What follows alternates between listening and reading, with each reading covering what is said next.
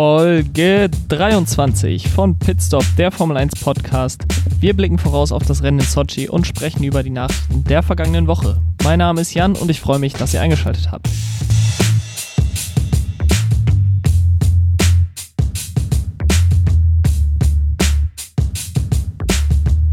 Der große Preis von Russland steht auf dem Plan. Wir haben unser zehntes Rennen der Saison in Sochi. Es ist das siebte Rennen seit 2014, als die Strecke das erste Mal im Kalender war auf dem ehemaligen Olympiagelände. Allgemein ist die Strecke in Sochi eine nicht wirklich hochgeschätzte Strecke bei den Fahrern, bei den Fans. Es ist im Grunde es ist ein Stadtkurs. Es ist wie gesagt im Olympiapark gelegen. Erinnert so ein bisschen an die Strecke in Valencia in Spanien, die ja seit einigen Jahren nicht mehr im Kalender ist. Ein wenig auch an Kanada, eben wegen dieser Parkanlage. Allerdings hat man dort keine Überholmöglichkeiten in Sochi, die man in Kanada, in Montreal ja sehr wohl hat. Es gibt auch in Sochi nur Auslaufzonen und Mauern als Streckenbegrenzung und kein Gras, kein Kies, also nicht solche Dinge, die man bei einer klassischen Rennstrecke finden würde, was natürlich auch dazu führt, dass es deutlich weniger Ausfälle gibt, deutlich weniger Fehler von Fahrern, die dann hart bestraft werden, wodurch die Rennen oftmals ziemlich langweilig sind. Auf dieser Strecke, die Strecke hat eine Länge von 5,848 Kilometern, ist somit eine der längeren Strecken im Kalender. Es gibt insgesamt 18 Kurven und ich habe mal durchgezählt, 12 dieser Kurven sind 90 Grad Kurven oder fast 90 Grad Kurven. Also entweder ein bisschen mehr oder ein bisschen weniger als 90 Grad, aber es ist eben das, was man in Stadtkursen sehr oft hat, was man ja in Singapur auch hat, dass man quasi Straßenkreuzungen hat ähm, und dadurch eben 90 Grad Kurven fährt. Es gibt, wie ich gerade schon angesprochen habe, kaum Überholmöglichkeiten. Die beste Überholmöglichkeit ist wahrscheinlich hinein in Kurve 2, was praktisch Kurve 1 ist, da Kurve 1 nur ein kleiner Rechtsknick ist. Kurve 2 ist dann der erste wirkliche Bremspunkt der Strecke äh, aus der DRS-Zone heraus, von Start-Ziel aus. Ähm, und mit DRS hat man da eben die beste Möglichkeit zu überholen, wenn überhaupt. Letztes Jahr hat hier Lewis Hamilton gewonnen, nachdem Ferrari eigentlich das ganze Wochenende dominiert hatten. Sebastian Vettel, der von drei gestartet war, ist beim Start an Charles Leclerc vorbeigegangen. Dann sollte er ihn wieder vorbeilassen. Es gab da wohl so eine Absprache, dass wenn Sebastian Vettel mit dem Windschatten von Charles Leclerc auf Platz 1 vorkommt, dass er dann Leclerc wieder vorbeilassen muss. Allerdings ist Sebastian Vettel einfach vorweggefahren und Charles Leclerc konnte auch nicht mithalten mit ihm. Dann hat man sich dafür entschieden, die beiden auf unterschiedliche Strategien zu setzen, wodurch Charles Leclerc dann wieder vor Sebastian Vettel gekommen ist, der dann einen Motorschaden hatte, der dazu geführt hat, dass es ein VSC gab und Mercedes in dieser Virtual Safety Car Phase dann eben selbst gestoppt haben und dadurch vor Charles Leclerc gelandet sind, wodurch Lewis Hamilton vor Valtteri Bottas das Rennen gewonnen hat. Eine gute Leistung in Sochi letztes Jahr hatte auch Alexander Albon.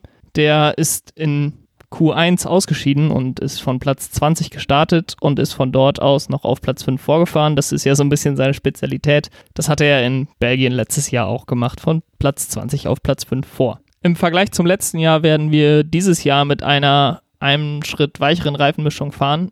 Der diesjährige Medium war also im letzten Jahr der softe Reifen. Das war auch auf jeden Fall notwendig. Der Softreifen hat letztes Jahr fast bis zur Rennhälfte gut ausgehalten und äh, Positionen, die man beim Stop abgibt, sind eben in Sochi nicht leicht wieder aufzuholen durch die wenigen Überholmöglichkeiten, wodurch die Teams natürlich lieber weniger Stops machen wollen. Deswegen werden ein Stop Strategien dieses Jahr wahrscheinlich auch wieder the way to go sein. Es gibt die Möglichkeit, dadurch, dass wir jetzt eben weichere Reifen haben, dass diese so viel schneller sind, dass manche Teams vielleicht doch ein, zwei Stop probieren. Aber das wird, glaube ich, eher die Ausnahme sein. Ziemlich gut im letzten Jahr war hier das Team von McLaren. Sie waren da schon deutlich das beste Mittelfeldteam und waren beim Start sogar kurzfristig vor den Mercedes, ähm, sind dann sofort auch wieder hinter die Mercedes gefallen und später dann auch eben von beiden Red Bull abgefangen worden. Aber sie waren deutlich das beste Mittelfeldteam und diesen Vorsprung haben sie ja dieses Jahr nicht unbedingt eingebüßt, sondern fast noch deutlicher gemacht. Von daher glaube ich auch, dass sie dieses Jahr in Russland wieder eine sehr gute Rolle spielen werden. Auf der anderen Seite war Racing Point schon leicht enttäuschend hier im letzten Jahr, haben haben zwar mit Sergio Perez noch ein relativ gutes Ergebnis und Platz 7 eingefahren, allerdings hatte man sich, glaube ich, da schon etwas mehr erwartet und auch in diesem Jahr kann ich mir nicht vorstellen, dass sie besonders gut aussehen werden. Sie hatten nämlich ja zu Beginn der Saison insbesondere Traktionsprobleme, was sie ja auch von einem besseren Ergebnis in Österreich abgehalten hat. Und auf so einer Strecke mit vielen 90-Grad-Kurven, vielen langsamen Kurven sind sie natürlich auf Traktion angewiesen. Bei so einer Stop-Go-Strecke werden sie da sicherlich Schwierigkeiten bekommen. Auf der anderen Seite muss man sagen, Racing Point hat nach Mugello bereits einige Upgrades gebracht, die da nur an Lance Strolls Auto waren. Die werden jetzt auch an Sergio Perez Auto kommen und die haben das Auto schon gut vorangebracht. Also der Vergleich zwischen, zwischen Sergio Perez und Lance Stroll hat da schon gezeigt, dass Lance Stroll mit dem besseren Auto unterwegs war. Und wenn Sergio Perez jetzt auch mit diesen Spezifikationen fahren kann, dann denke ich, dass man einen guten Schritt nach vorne machen kann und vielleicht auch den Renaults und den McLaren gefährlich werden kann. Um das Ganze abzuschließen, kommen jetzt noch meine Tipps für die Pole Position und für die Plätze 1 bis 3. Und für die Pole Position, man mag es kaum glauben, habe ich diese Woche nicht Lewis Hamilton getippt, sondern Valtteri Bottas. Denn Valtteri Bottas ist in Sochi eigentlich immer gut gewesen, hat dort seine besten Ergebnisse geliefert, hat da auch schon gewonnen, äh, musste einmal Lewis Hamilton kurz vor Rennende vorbeilassen. Ähm, und zeigt hier eigentlich am, am meisten, dass er mit Lewis Hamilton mithalten kann. Und im Qualifying ist er doch eher noch etwas besser, als er es im Rennen ist. Und deswegen glaube ich, dass er im Qualifying sich die Pole Position holen kann. Im Rennen sieht das dann für mich allerdings schon wieder anders aus. Ich kann mir nicht vorstellen, dass Valtteri Bottas Lewis Hamilton auf der Strecke schlagen kann, weil kein anderes Auto irgendwie mit in dem Kampf verwickelt ist. Also wenn es wirklich eins gegen eins Lewis Hamilton, Valtteri Bottas, gleiche Maschine, gleiches Auto, dann sehe ich Lewis Hamilton einfach auf 60 Runden oder wie viele wir auch immer fahren werden, etwas weniger werden es sein, sehe ich Lewis Hamilton einfach vorne. Ganz egal, ob er eine andere Strategie hat oder wie es dann läuft. Ähm, und deswegen tippe ich Lewis Hamilton als Sieger vor Valtteri Bottas dann auf Platz 2. Und auf Platz 3 habe ich Max Verstappen. Der ist jetzt die letzten beiden Wochen ausgeschieden. Allerdings, wenn es ein normales Rennen ohne große Zwischenfälle gibt, dann kann ich mich nicht dazu bringen, obwohl ich es schon einige Male getan habe diese Saison, aber ich bringe mich jetzt nicht mehr dazu, jemand anderes aufs Podium zu tippen als Max Verstappen, weil es einfach niemanden gibt, der ein Auto hat, was gleichwertig ist und der so schnell ist wie er. Von daher Lewis Hamilton auf Platz 1, Valtteri Bottas auf Platz 2 und Max Verstappen auf Platz 3 im Rennen, nachdem Valtteri Bottas am Samstag die Pole Position holt. So viel zum Rennen in Sochi kommen wir zu den Neuigkeiten der letzten Woche, beziehungsweise zu ein paar Themen, die in der letzten Woche aufgekommen sind. Und da fange ich damit an, dass am Montag die Formel 1 bekannt gegeben hat, welche fünf Fahrer aus Sicht der Fans die beeindruckendste Saison bisher abgeliefert haben. Und Gewinner bei der ganzen Sache war mit 23% der Stimmen Lando Norris vor Pierre Gasly, Lewis Hamilton, Max Verstappen und Danny Ricciardo. Es ist natürlich schwer, so eine Liste zu bewerten, weil sie einfach nicht objektiv ist. Es ist im Grunde ein Popularitätskontest von allen 20 Fahrern, beziehungsweise 21, wenn man Nico Hülkenberg dazu rechnet. Und dass Lando Norris als Brite, wo das Interesse an der Formel 1 sowieso ziemlich hoch ist, ähm, dann da vorne liegt. Gut, das konnte man erwarten, weil er eben auch eine ziemlich beeindruckende Saison bisher gefahren ist. Allerdings habe ich ihn nicht auf Platz 1, denn jetzt möchte ich euch meine eigene Top 5 Fahrer vorstellen, die mich in dieser Saison beeindruckt haben. Es ist jetzt ein Unterschied zu einem Fahrer-Ranking, weil ich nicht sage, das sind jetzt die fünf besten Fahrer, sondern fünf Fahrer, die mich aus irgendeinem Grund besonders beeindruckt haben, wo ich vielleicht nicht ganz so viel erwartet habe oder wo die Umstände es einfach beeindruckend machen, was sie für eine Leistung bringen. Auf Platz 5 habe ich da Daniel Ricciardo von Renault. Der hat mich überrascht dass er in dieser Liste war, die ich gerade vorgelesen habe, unter den Top 5, dass er da auch Platz 5 lag. Nicht unbedingt wegen seiner Leistung, ich habe ihn eben auch in den Top 5, aber er ist so gerade zu Beginn der Saison ein bisschen unterm Radar geflogen, was seine Leistung angeht. Hatte nie so die große Medienaufmerksamkeit, bis es dann natürlich zum Rennen in Spa ging, wo er wirklich plötzlich da war und ums Podium kämpfen konnte wo er von Platz 3 ins Rennen gestartet ist, wo er die schnellste Rennrunde abgeliefert hat, wo er kurzzeitig auch mal die Chance hatte, wo er mit der Topgeschwindigkeit sogar den Mercedes hätte gefährlich werden können in der ersten Runde. Da ging dann plötzlich so ein bisschen der Stern von Daniel Ricciardo für diese Saison auch auf der großen Bühne auf.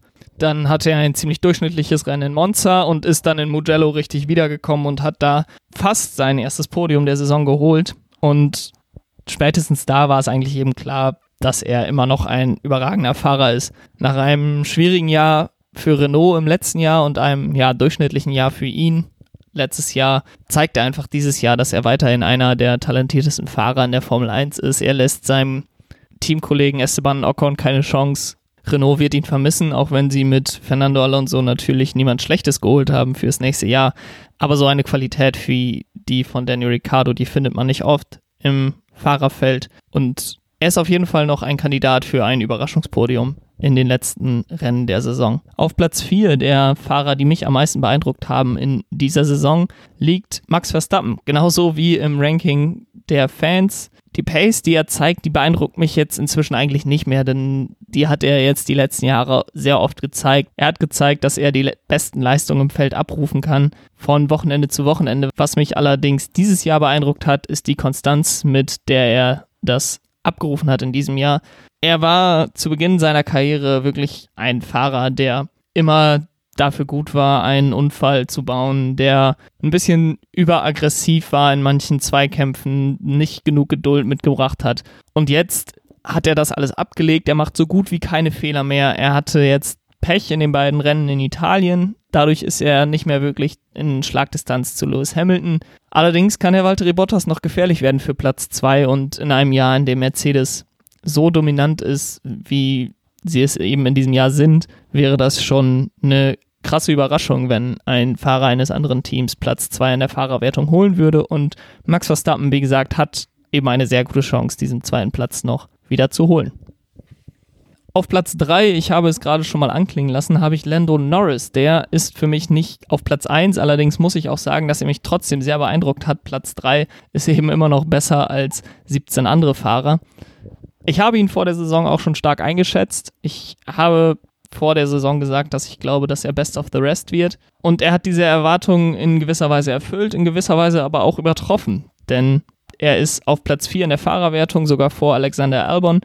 Und er ist wirklich immer vorne mit dabei. Ihm fehlt so ein bisschen die Konstanz, die Max Verstappen inzwischen entwickelt hat.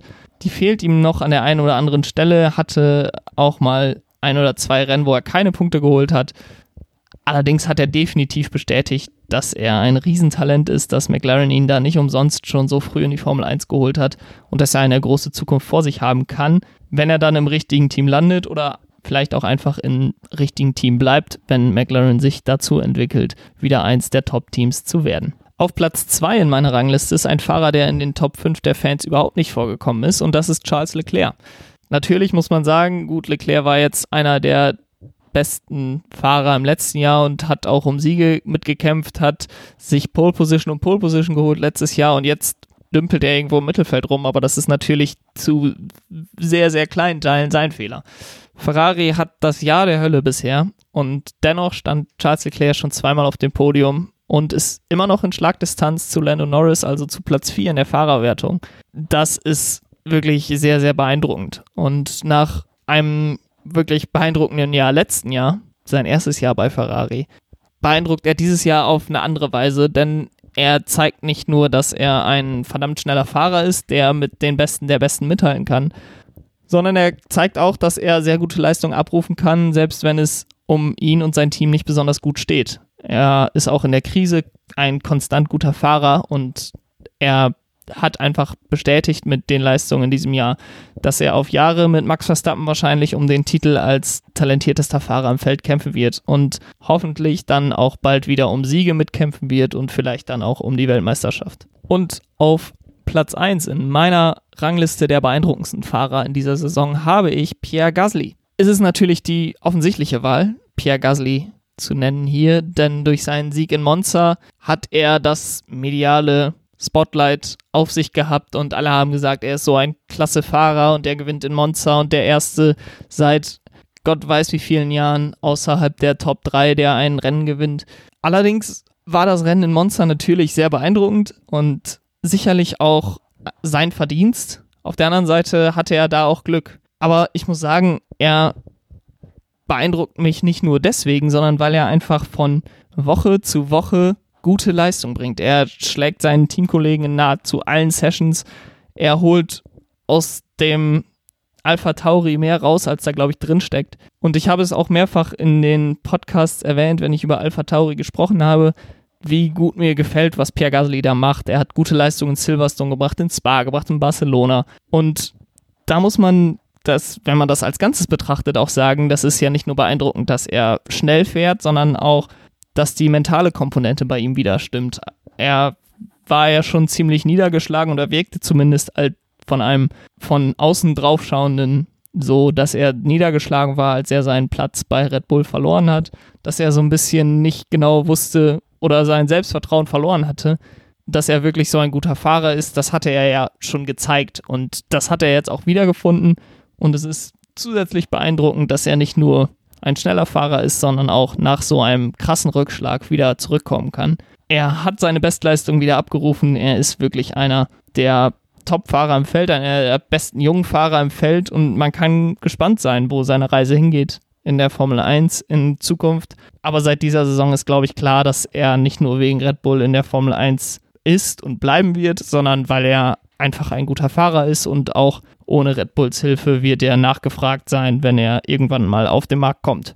So viel zum Thema der beeindruckendsten Fahrer der bisherigen Saison. Wenn ihr mir da zustimmt, wenn ihr irgendwelche anderen Fahrer, die, die ich jetzt nicht genannt habe, vermisst, dann könnt ihr mir das gerne schreiben auf Twitter bei pitstopf1jan oder eine Mail schreiben an pitstopf1jan at gmail.com. Kommen wir noch zu anderen Neuigkeiten. Und zwar hat der Nürburgring gestern bekannt gegeben, dass bis zu 20.000 Zuschauer beim großen Preis der Eifel zugelassen werden können. Und heute um 12 Uhr ist die erste Verkaufsphase gestartet für diese 20.000 Tickets. 5.000 Tickets wurden angeboten und die waren innerhalb von drei Stunden weg. Ich kann mich zu den Glücklichen zählen, die ein Ticket bekommen haben. Und ich werde in zwei Wochen live vor Ort sein, wenn die Formel 1 das erste Mal seit über sieben Jahren wieder am Nürburgring sein wird. Ich muss sagen, dass ich auch Glück hatte. Ich habe mir da nämlich gestern schon mal angeguckt, wie werden die Tickets überhaupt verkauft, wie werden auch die Tickets beim 24-Stunden-Rennen verkauft und hatte mich deswegen schon für den Online-Ticket-Shop registriert und als die ganze Nürburgring-Seite dann zusammengebrochen ist und niemand mehr drauf kam, war ich schon im Ticketshop, also gar nicht mehr auf der Nürburgring-Seite, sondern auf der weitergeleiteten Seite von Eventim, wo dann die Tickets plötzlich zur Verfügung standen. Das hat mir natürlich den Vorteil gegeben, Tickets zu bekommen. Viele sind ohne Tickets davon gekommen. Ich konnte noch einigen von euch auf Twitter auch helfen, indem ich euch den Link geschickt habe von dem Ticketshop. Ähm, es ist natürlich schade, wenn Fans, die da hinkommen wollen, nicht hin können und die Tickets dann irgendwie an irgendwelche großen Internet-Shops gehen, die die dann für noch mehr Geld weiterverkaufen, gerade bei so einer begrenzten Stückzahl. Zum Teil habe ich im Netz allerdings auch gesehen, dass die Preise kritisiert wurden von der Formel 1. Die Tickets kosten zwischen 199 und 399 Euro, beziehungsweise es gab zwei Kategorien, einmal 199 Euro, einmal 399 Euro. Und es gibt auch nicht wirklich ein nennenswertes Rahmenprogramm zusätzlich zu der Formel 1 und das ist dann natürlich ein stolzer Preis. Auf der anderen Seite fand ich diese Ticketpreise durchaus gerechtfertigt und fast noch günstig, denn man muss es mal so sehen, in Belgien, wo 100.000 Leute jedes Jahr sind, waren keine Zuschauer zugelassen. In Sandford in den Niederlanden, wo fast 200.000 Zuschauer hätten hingekonnt, da ist überhaupt gar kein Rennen stattgefunden. In Österreich waren zwar zwei Rennen, aber auch ohne Zuschauer und das sind alles Nachbarländer von Deutschland, die jetzt die Chance haben, noch mal Tickets zu bekommen. Also gab es eine sehr, sehr hohe Nachfrage, kann ich mir nur vorstellen, für diese Tickets. Und auf der anderen Seite natürlich ein sehr geringes Angebot, denn 20.000 Tickets, beziehungsweise 5.000 jetzt nur im ersten Durchgang, sind natürlich viel weniger als maximal zulässig wären auf dem Nürburgring.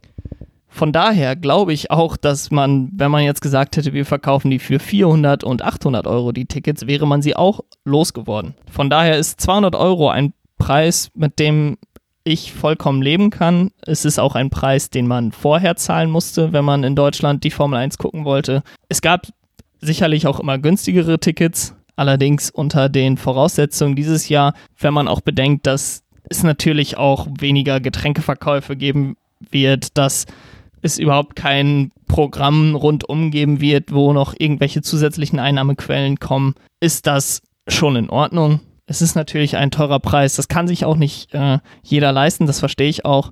Von daher waren diese Tickets bei der Formel 1 immer schon relativ teuer. Man hat aber auch immer ziemlich viel geboten bekommen. Ich bin jetzt gespannt, wie es wird, was man alles geboten bekommt, wie das ganze Hygienekonzept auch umgesetzt wird von der Formel 1 und ob das dann auch so für weitere Rennen, die in dieser Saison ja noch stattfinden werden, umgesetzt werden kann. Was natürlich auch noch dazu kommt, wenn man jetzt diese 20.000 Tickets innerhalb weniger Stunden loswerden könnte. In den nächsten Tagen werden die weiteren Tickets noch freigegeben, wenn es von den Infektionszahlen nicht weiter steigt. Dann kann es natürlich auch dazu führen, dass das Rennen ein wirtschaftlicher Erfolg für den Nürburgring ist, wenn das Rennen dann auch noch gut ist und die Nachfrage eventuell dann auch noch steigt, insbesondere wenn in den nächsten Jahren dann auch noch weitere deutsche Fahrer in die Formel 1 kommen werden, dann kann das Ganze natürlich noch interessanter werden, für den Nürburgring nochmal in den Formel 1-Kalender zurückkehren zu wollen und man eventuell auch bereit ist, die Gelder an die Formel 1 zu bezahlen, die verlangt werden, um dann in den Formel 1-Kalender zurückzukehren, eventuell dann auch im Wechsel wieder mit dem Hockenheimring.